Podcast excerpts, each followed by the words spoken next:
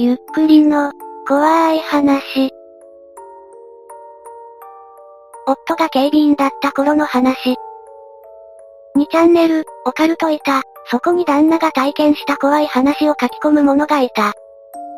夫が警備員だった頃の話、横浜で施設警備員をしていた夫の話、子供の頃から不思議体験をしていた夫のエピソードを書いていく。ゆっくり書くので暇なら見ていって。このスレではこの人が怖い話を書いていくので、その中からいくつかを抜粋していきます。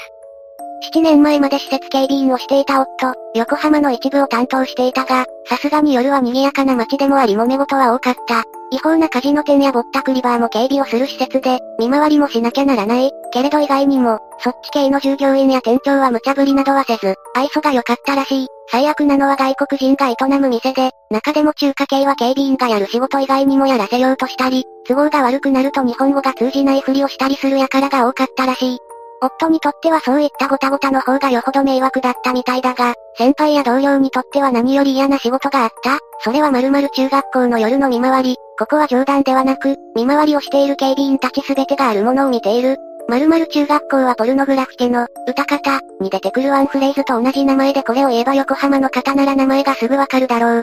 歌詞を見てそれっぽいワードがあったので調べましたところ、夜行中、という中学があるようです。もしかしたらそこかな。この中学校に見回りをしなくてはならなくなった先輩はみんな、嫌な顔をして出かけていた。中には耐えられなくて辞めた人もかなりいる。それでも上はそんな存在を認めるわけはないし、根拠のない集団ヒステリーだと断じていたようだ。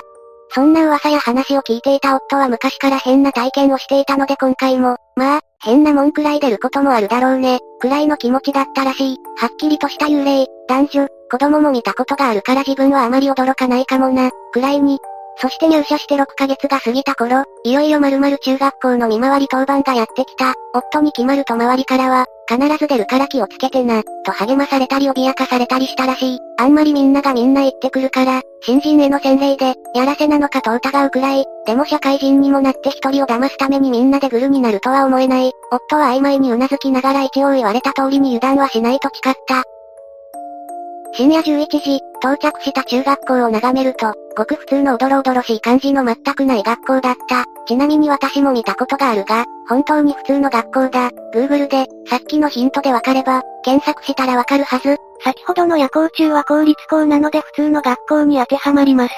早速、中に入り1階の電気をつけて、廊下の端から端まで見回る。教室も一つずつ開けて人がいないかを確認。誰もいないしんとした教室に夫の足音だけがする。こんな状況は当たり前だから全く恐怖を感じることはない。が、机に目を走らせる最中。パチンとスイッチ音がして、振り向くとついていたはずの廊下のスイッチが消されていた。これは後から聞いた話だと、〇〇中学校を見回りするときはよくあることらしく、なぜか電気をつけると消されてしまうらしい。ひどい時にはつけた途端目の前で消されて怖くてつけられなくなった人もいたみたいだ。しかし夫は一応、不審者かもしれないと警棒と懐中電灯を持ち廊下に出た。しかし、誰もいない、面倒くさいと思いつつ、気にするのをやめて教室に戻った。深夜の中学校で懐中電灯の明かり一つで見回りを続ける。とはいえ、学校の窓は雨戸などないから意外と光は差し込む。街灯があるためだ。と、渡り廊下の先で何かが動いたような気がしてはっと息を飲んだ。さっと素早く懐中電灯を向ける。途端に懐中電灯がパッと消えた。おい、と怒りとも焦りとも言えない叫びを上げて、懐中電灯を叩くが反応なし、使ったことのない予備の細いライトで照らして、夫はぎょっと立ちすくんだ。なんだあれは、廊下の奥で動いている何かは明らかに人間でもなく、幽霊でもなかった。ゴリラのように大きく、筋肉が不自然なくらい盛り上がった腕をだらりと垂らして、太い足はガニ股、顔を左右に揺らして横歩きしている。顔は歪んだひょっとこのようで、一目見て、やばいと直感したらしい。背筋から何から鳥肌は立ったものの、警備員という立場上、絶対に逃げられない、何秒かのうちに覚悟を決め、じっとしてろ、と近づいていく。するとそのひょっとこは気味の悪いにやけ顔を浮かべ、そう見えたらしい。保健室に入ってしまった。保健室は薬品等が入っているため鍵がかかっている。困った夫はグループのリーダーに電話した。考えてみたら、鍵がかかっている保健室にあんなものが入っていくことなどできない。だが、現に入っていったのだ。めちゃくちゃ頭が混乱する中、リーダーが出た。夫が今あった出来事を話すと、リーダーは落ち着いてこう言った。いいから今すぐ離れろ。そいつが俺らがずっと見てきたやつだ。そして、保健室のドアの小窓からそれを見るなよ。お前は大丈夫かもしれないが、二人やられてるからな。やられてる、とは、気がおかしくなった、ということだと後から明かしてくれた。夫は今まで幽霊は見てきたが、あんなに生臭い毛玉ものの匂いがするものは見たことがないと言った。そして、いざという時にライトが消えるって本当にあるんだな、と言って話を締めくくった。私は話を聞いた後、その中学校大丈夫なのか、と勝手ながら心配になってしまったのだった。その後も見回りはあったものの、暗黙の了解で保健室のあたりはセンサーが鳴らない限りざっと見るだけになっているらしい。しかしその警備会社はアコムみたいな大手ではないが割と人がいるのに、全員が見てるというのは、ひょっとこの力が強すぎる、関わったら死ぬのか、と思ってしまうくらい私には怖い話だった。この話はここでおしまいのようです。そのひょっとこは今もいるのでしょうかね。赤丸亭の話、次の話は短いがシンプルに気持ち悪かった。夫呼びが鼻についてきたから A にする。A が勤めてから3年、色々あったがもう自他共に認めるベテランクラスになった。そもそも A はツーリングやドライブが好きで地図を見るのが大好きなこともあり、道を覚えるのが早かった。だから重宝されて出動が来れば迷うことなくたどり着く。それゆえに血まみれの死体に出会い、後始末させられることはあっても周りにも恵まれて続けることができていた。そんな中、山先輩から声がかかる。ええー、悪いけど欠員が出たから、ここ回ってくれないか、ここ、というのは、と見ると一般家庭のようだった。赤丸亭って言うんだけど、ここの人、入院しちゃってね、親戚も誰もいないから、不用心だから警備頼まれてて。ああ、いいですよ。そう言うと山先輩は何とも言えない顔して、ええー、ならいけるよ、と意味不明な言葉を残してそそくさと戻っていった。首をかしげつつ、夕方に赤丸亭に向かう。季節は秋で澄んだ夕焼けが辺りを照らしてノスタルジックな雰囲気だ。たどり着いた赤丸亭は〇〇亭と呼ぶには大行に感じるかなり古い2階建ての家で、すべての窓は雨戸で塞がれ、庭木は伸び放題の円築祭一戸建てだった。A はここでブレーカーを上げてちゃんと通電されるかなどを調べなくてはならない。家の鍵を回し、玄関に入った途端、A は気持ち悪さに顔を曇らせた。なんとも言えない、重たく冷たい空気、どんよりとしていて体重が増えたのかと思えるくらい足が進まない感覚、ここはいるな、と思う。姿はいなくても、感じる。背後に感じる視線のようなものを振り切るようにやることを進める。まず1階の雨戸から開けていき空気を入れ替える。と重苦しい感じが多少薄らぐ気がする。オレンジの明かりで満たされていく室内。2階に上がり同じように雨戸を開けている最中。1階からジリリンと電話の音がした。窓枠にかかっていた手を止め、慌てて1階に降りようとした時に電話は鳴り止んでしまった。仕方なく2階に戻り作業を進める。お年寄りの一人暮らしらしく、こじんまり片付いていて寝具や衣服などはそのままだ。急な入院だったのだろうと想像する。寂しいようなわびしいような気になり、さっさと次の仕事に取り掛かろうと1階に戻った。事前にブレーカーの位置は聞いていたため、キッチンを見上げると高い壁に取り付けられている、ダイニングセットの椅子を拝借し、乗り上げてブレーカーに触れた途端に、廊下の電話が凄まじい音で鳴り響いた。脅かされて、少しふらつく、作業中に何度も手を止めさせられイラつきながら椅子を降り電話まで走る、これぞ過去の異物といった黒電話の受話器を取り、家主が入院していることを説明すべく、もしもし〇〇警備保障です。そちらはどちら様でしょうか、と告げた。予想外の声がする、そうなの、不思議でしょ、ひそやかな女の声がする、はぁ、と思わず声が出た。本当と、耳を離すほど甲高い別の女の声、二人がこっちそっちの毛で話をしている。嫌だわ二人の女が声を揃えた後、当てていた方とは逆の耳に。聞こえたと囁かれ、バッと振り向くと電話は切れていた。びっくりしながら受話器を置いた後は脇目も振らずブレーカーを目指しスイッチを上げていく。室内の電気をすべて確認し、今度は逆に雨戸を閉めていく。作業が終わり、長いは無用、と出ようとした時、今度はスマホが鳴った。ええー、大丈夫か山先輩だ。大丈夫ですけど先輩、ここ出ますよね。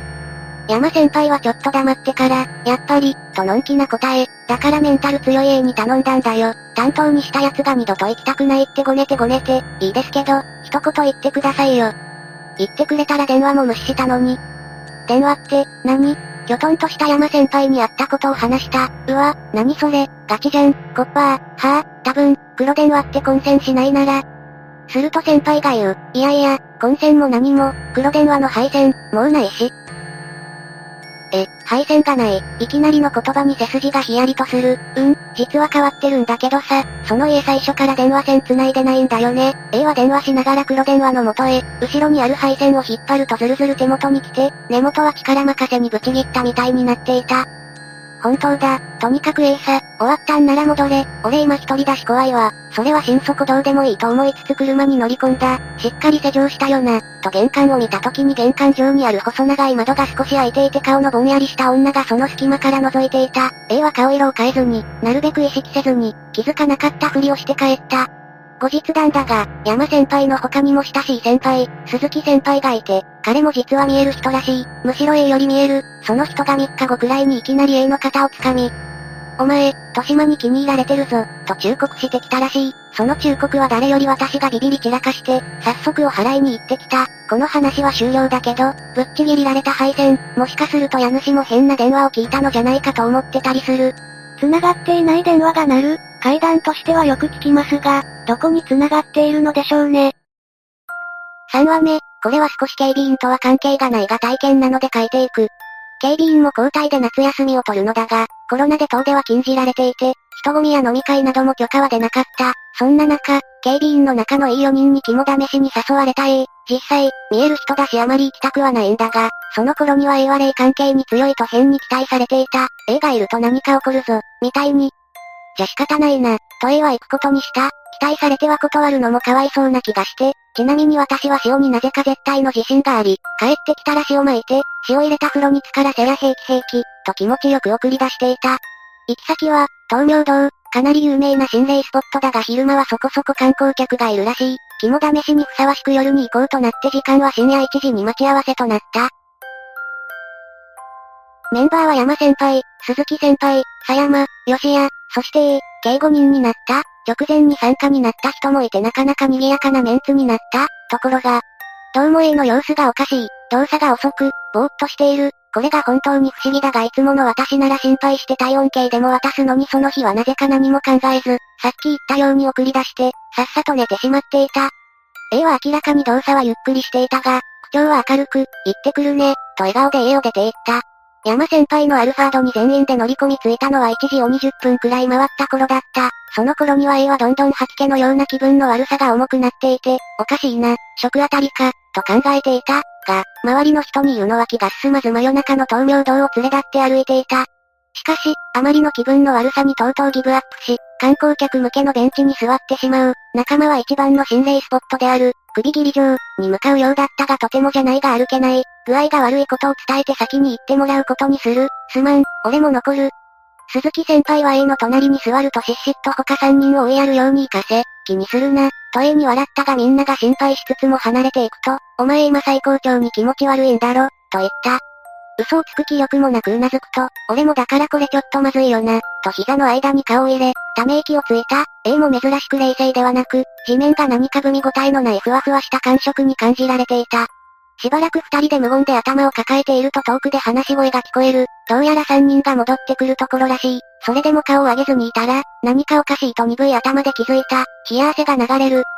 砂利道の足音、明らかに多い。まるで大勢の足音が迫るように近づいてくる。横に座る鈴木先輩の荒い息遣いで、先輩も異変に気づいているのが分かった。大丈夫か？二人とも頭抱えちゃって、という同僚の靴、の後ろに無数の靴、ハイヒール、スニーカー、ビジネスシューズ、サンダル、上履きまで、様々な靴、靴、靴、恐怖より驚いて顔を上げると心配げな三人しかいなかった。鈴木先輩も顔を上げて、こわばった顔で帰ろうと腰を上げた。海の匂いが強い中、5人は車に乗り込んだ。いつもはうるさいくらい明るい山先輩もどこか静かだった。しばらく運転し、途中助手席の鈴木先輩を降ろす。降りる直前、A に少し視線を送り、大丈夫そうだな、というように微笑む。ところが、大丈夫とはかけ離れた出来事が先輩がいなくなった途端に起こる。信号が変わり、妙にスピードを出して発進した途端にガーンとものすごい音がして、山先輩がハンドルに顔を叩き込んだ。ぶつける、といった生優しい表現ではなく、まさに叩きつける具合で、それからは電光石火でことが進んだ。ブレーキをかける人もいない車は勢いよくガードレールに激突。A はシートベルトが胸元に食い込んで危うく吐きそうになった。食い込んだシートベルトをなんとか外して周りを見ると大惨事だった。みんなうめいている。少なくとも無傷な仲間はいない気がした。そういう A 自身も圧力で胸は痛いし、前の座席に顔を打ったらしく鼻血が出てる。今動けるのが自分だけのようで、救急車とパトカーに来てもらうよう電話をかけた。足を触ったり腕を上げても大した痛みがなかったので、一旦降りて山先輩のドアに回り込む。車の状態は悲惨で前部分が3分の1くらい潰れていた。山先輩、山先輩、大丈夫ですか？エアバッグによって座席に押し付けられてはいるが息はしていたのでほっとする。後部座席の二人も体の具合を確かめていたが元気そうだった。口々に、マジか、だの、何があった？だのつぶやく、A はまた自分の席に戻る途中で、息を飲んで立ちすくんだ。鈴木先輩がついさっきまでいた助手席にはエアバッグが不完全な形で垂れていて、しかも座席には、蹄鉄、が突き刺さっていた。これ、それには見覚えがある。こう言っちゃなんだが山先輩の趣味は割とドキュン寄りで派手なアクセサリーを好んでいた。ギラギラ輝く蹄鉄は車内のアクセサリーだった。フロント部分に接着剤でくっつけていたのだ。それが接着跡もないくらい綺麗に剥がれて座席の上部にぶっ刺さっている。背後から救急車の音とパトカーのサイレンが聞こえてくる中、A は蹄鉄の U の先端部分がほとんど見えないくらいに食い込んだカーブ部分をまじまじ見ていた。もし、鈴木先輩があのまま乗っていたら、確実に死んでいたに違いないと、肝試しは、大丈夫、には終わらなかった。パトカーが到着し、まず救急車が先導されてエアバッグを切り、山先輩を救出する。山先輩は意識は取り戻していたが、事故直前に失神したように倒れていたため精密検査を受けるために運ばれていく。他3人は大した怪我もなく、救急車を辞退した。A も顔は打ったが頭じゃないし今はもう痛くはないので拒否する。警官2人組は何やら怪しげに3人を見て事情を聞いてきた。